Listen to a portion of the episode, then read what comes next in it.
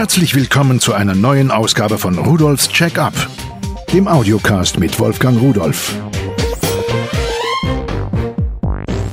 Hallo und herzlich willkommen zu Rudolfs Check-up.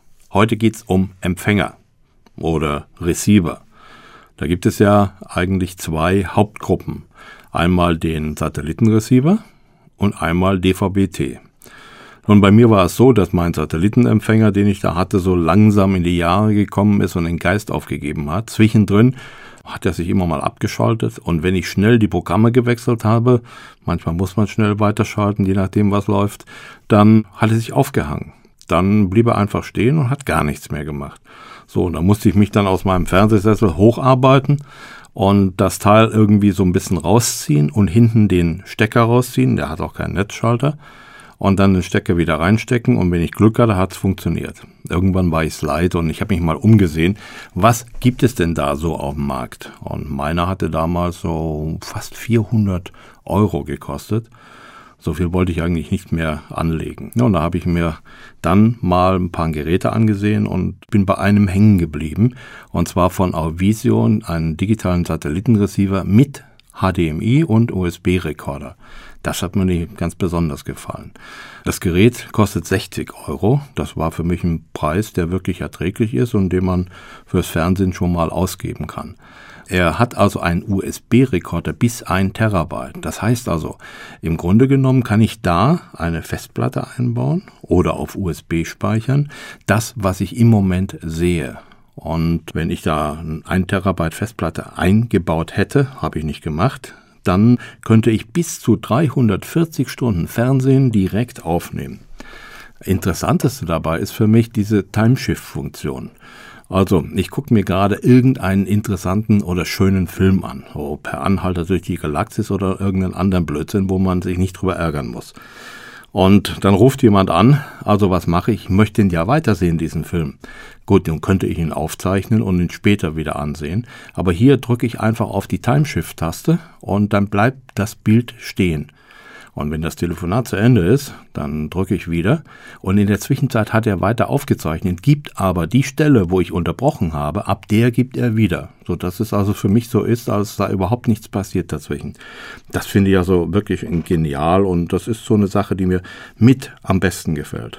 Und dann kann dieses Teil natürlich noch mehr, denn ich kann AVIs abspielen, MPEG 4, MPEG 2, WMV. Ich kann natürlich auch Fotos darüber angucken, also JPEG-Bilder zum Beispiel. Und MP3-Musik, die kann er auch abspielen. Es gibt also gar nicht mehr so den Receiver, wie mein alter war, der nun, man muss sagen, hat er gut gemacht, kaputt gegangen ist, sondern jetzt habe ich ein Teil, was multimedial tauglich ist. Ja, und Ausgänge HDMI für diese neue, bessere Qualität, die hatte natürlich auch.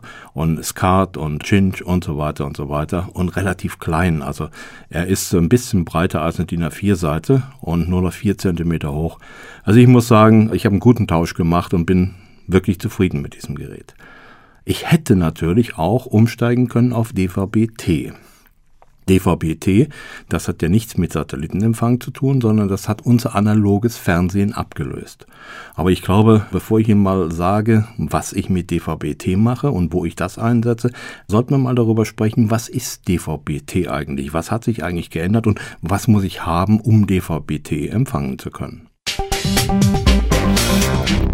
Am 4.11.2009 soll in Deutschland die letzte Lücke geschlossen werden letzte Lücke mit DVB-T. Und zwar in Ruhpolding und in Garmisch-Partenkirchen wird dann das analoge Fernsehen abgeschaltet und digital aufgeschaltet. So, und was bedeutet das eigentlich jetzt? Nun, das ganz normale analoge Fernsehen hat sich ja entwickelt aus dem Schwarz-Weiß-Fernsehen. Man hat diese Signale damals und bis zur Abschaltung analog übertragen. Das soll heißen, am Anfang einer Zeile hat man ein Signal gesendet, das war einfach ein großer Impuls und am Ende, das ist, war ja der Anfang der nächsten Zeile, dazwischen hat man einfach für umso schwärzer ein Bildpunkt ist, umso höher eine Spannung gesendet. Und wenn das Bild sehr hell war, dann hat man nur ganz, ganz geringe Spannung gehabt. Und wenn dann, oder der Bildpunkt hell war. Wenn dann das Bild zu Ende war, was aus 625 Zeilen besteht, dann hat man wieder einen Synchronimpuls geschickt, aber der ist jetzt wesentlich länger gewesen. Und dann wusste die Elektronik, die analoge Elektronik im Fernsehgerät, die hat diese Signale herausgefiltert. Jetzt musste wieder oben anfangen, die Zeilen zu schreiben. Also es ist schon, dass das funktioniert hat, ein bisschen abenteuerlich gewesen, aber man hat es wirklich gut, sehr gut hingekriegt. Natürlich sind noch ein paar Signale dabei, Vor- und Nachterbanden und so weiter. Und dann kam Farbfernsehen. Da musste man die Farbinformationen jetzt zu jedem Bildpunkt mit übertragen.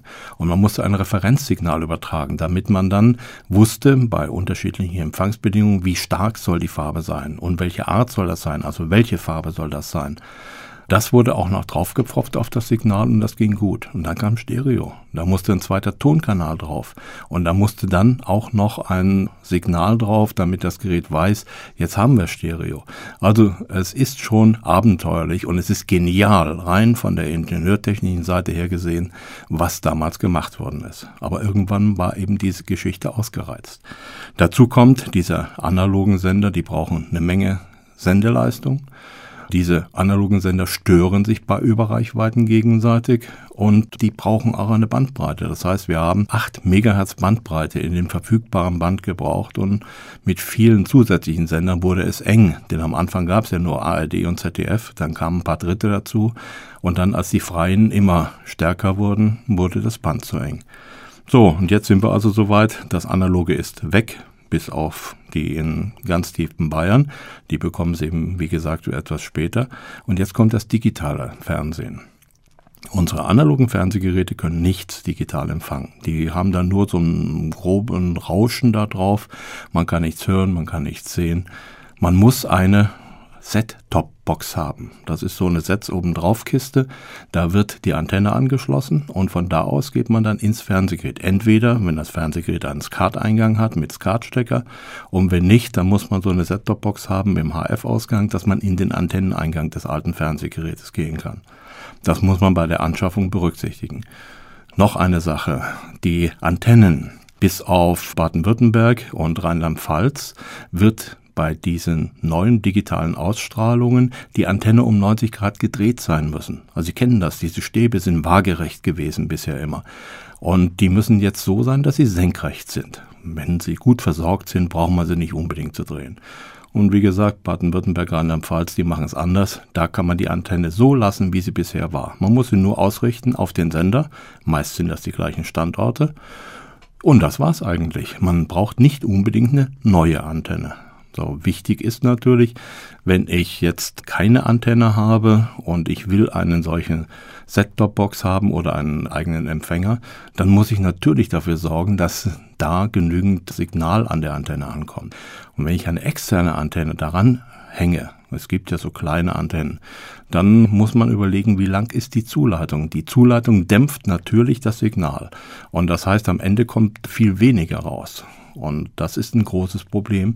Da muss man wirklich einen Fachmann fragen und sagen, wie mache ich das, worauf muss ich achten, was muss das für eine Antenne sein. Und das Kabel verlegen, auch da sollten Sie darauf achten. So ein Kabel darf nicht geknickt werden. Beim Wasserrohr wissen Sie das, da geht nichts mehr durch. Und ob Sie es glauben oder nicht, bei Antennenleitungen ist es fast genauso, wenn auch aus anderen Gründen. Also in dem Fall immer den Fachmann fragen und nicht selbst irgendetwas rumfummeln, wenn es nicht funktioniert, denn es funktioniert und zwar besser als analog mit weniger Sendeleistung und insgesamt auch harmonischer. Aber es gibt natürlich auch Nachteile denn die Bildqualität von DVB-T ist deutlich schlechter als bei DVB-S beim Satellitenempfang. Hier wird wesentlich weniger übertragen. Man überträgt auf den Kanälen, die 8 MHz Bandbreite haben, bisher von einem analogen Signal belegt wurde, drei bis sechs digitale Signale. Und diese Signale kann man auch dynamisch während der Übertragung noch verändern. Da sagt man dem einen, du bist ein bisschen besser und der andere ein bisschen schlechter. Je nachdem, wenn man schnelle Bildbewegung hat, muss das sein. Einige Sendeanstalten können das sogar, andere noch nicht. DVB-T ist die Zukunft, das heißt das überall Fernsehen und es wird diesem Anspruch weitgehend gerecht. 90 Prozent der Bundesrepublik werden Ende des Jahres damit versorgt sein. Nun habe ich einige Geräte angeschaut, insgesamt drei, und die wollen wir uns wirklich mal ein bisschen näher betrachten, was sie können, was sie bieten und vor allen Dingen, was sie kosten.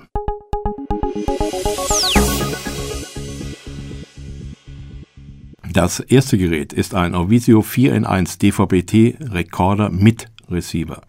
Das heißt Receiver, ich kann damit auch wieder aufnehmen. Es ist also eine Funktion eingebaut, für die wir früher einen extra Videorekorder benötigt haben. Das Gerät kostet 49,90, also knapp 50 Euro. Und damit kann ich jeden normalen Fernsehapparat zu einem Multimedia-Gerät umrüsten. Der Eingang muss ein SCART-Stecker sein an meinem Fernsehgerät. Und dann schließe ich diese Set-Top-Box darauf an und die Antenne an die Set-Top-Box, die geht also nicht mehr in das Fernsehgerät. Und dann kann ich Sendungen ganz normal ansehen. Eine Fernbedienung ist dabei, damit kann ich ich habe dann natürlich zwei Fernbedienungen für das Fernsehgerät, eine und für die Set-Top-Box. Damit kann ich also die Programme umschalten und so weiter, alles was damit möglich ist. Es ist auch ein Sendersuchlauf eingebaut, also damit muss man sich gar nicht selbst rumplagen. Das macht das Gerät ganz von allein.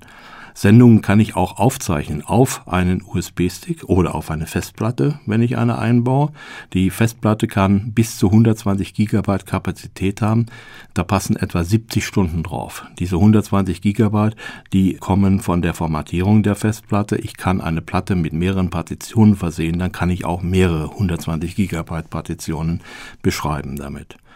Neben DVB-T, TV und Radio ist damit möglich, kann ich auch hier MP3s wiedergeben, kann das Gerät als Videoplayer verwenden, kann es als wie gesagt, Speicherkartenrekorder verwenden, kann Spiele damit spielen, auch das gibt es dafür. Ich habe diesen elektronischen Programmguide da drin und ich kann sehr schnelle Aufnahmen damit programmieren, indem ich einfach die Daten daraus übernehme. Teletext kann er, Untertitel, Zoomen und so weiter und so weiter. Also insgesamt das Gleiche, was auch DVPS mir bietet, in nicht ganz der Qualität, aber das liegt am System und nicht am Gerät.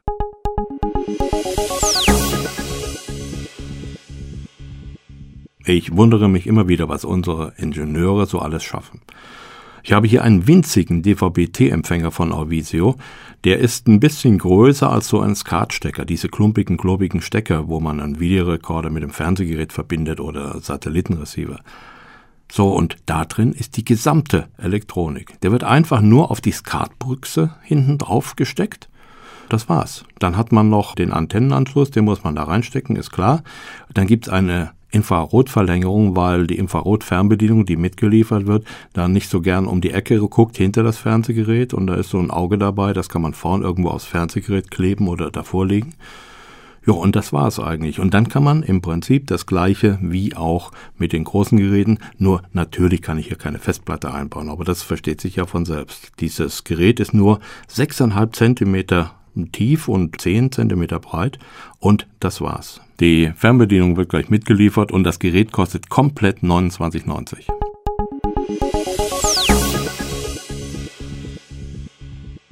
Auch für unsere PCs oder unsere Notebooks gibt es eine Lösung und zwar einen Mini-Receiver von TIC-MS. Dieses DVB-T-Empfangsgerät kostet auch 29,90. Es wird in den USB-Port hineingesteckt. Es ist eine kleine Antenne dabei, die man irgendwo hinstellen kann und ein Adapter, dass man auch die Hausantenne anschließen kann. Es läuft vollkommen problemlos unter Windows 2000 XP Vista. Und damit können Sie jeden PC und jedes Notebook auch fernsehtauglich machen. Also, DVB-S ist in der Qualität besser als DVB-T. Allerdings, DVB-T ist einfacher zu installieren. Sie brauchen keine Satellitenschüssel und in vielen Gebieten Deutschlands keine extra Antenne. Eine mitgelieferte kleine Antenne reicht vollkommen aus. Wenn Sie eine Antenne brauchen und Sie können Ihre Hausantenne weiterverwenden, müssen Sie eventuell um 90 Grad drehen und dann sollte es auch funktionieren. Nur in Ausnahmefällen muss man wirklich an der Antenne mehr tun. Und mobil, haben Sie gehört, kann man es auch machen mit einem einfachen Stick. Das heißt, Sie brauchen im Grunde genommen nicht auf Fernsehen zu verzichten und das digitale Fernsehen gibt uns mehr Vielfalt als vorher das analoge. Alle Produkte, die ich jetzt besprochen habe, finden Sie unter www.pearl.de-podcast. Dort können Sie sich auch Bilder anschauen, um noch einen besseren Eindruck von diesen Produkten zu bekommen. Viel Spaß bei der Technik und Tschüss.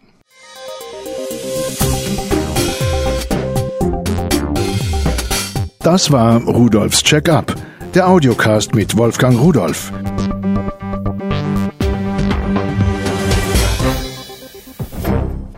Produziert von der Voxmundi Medienanstalt.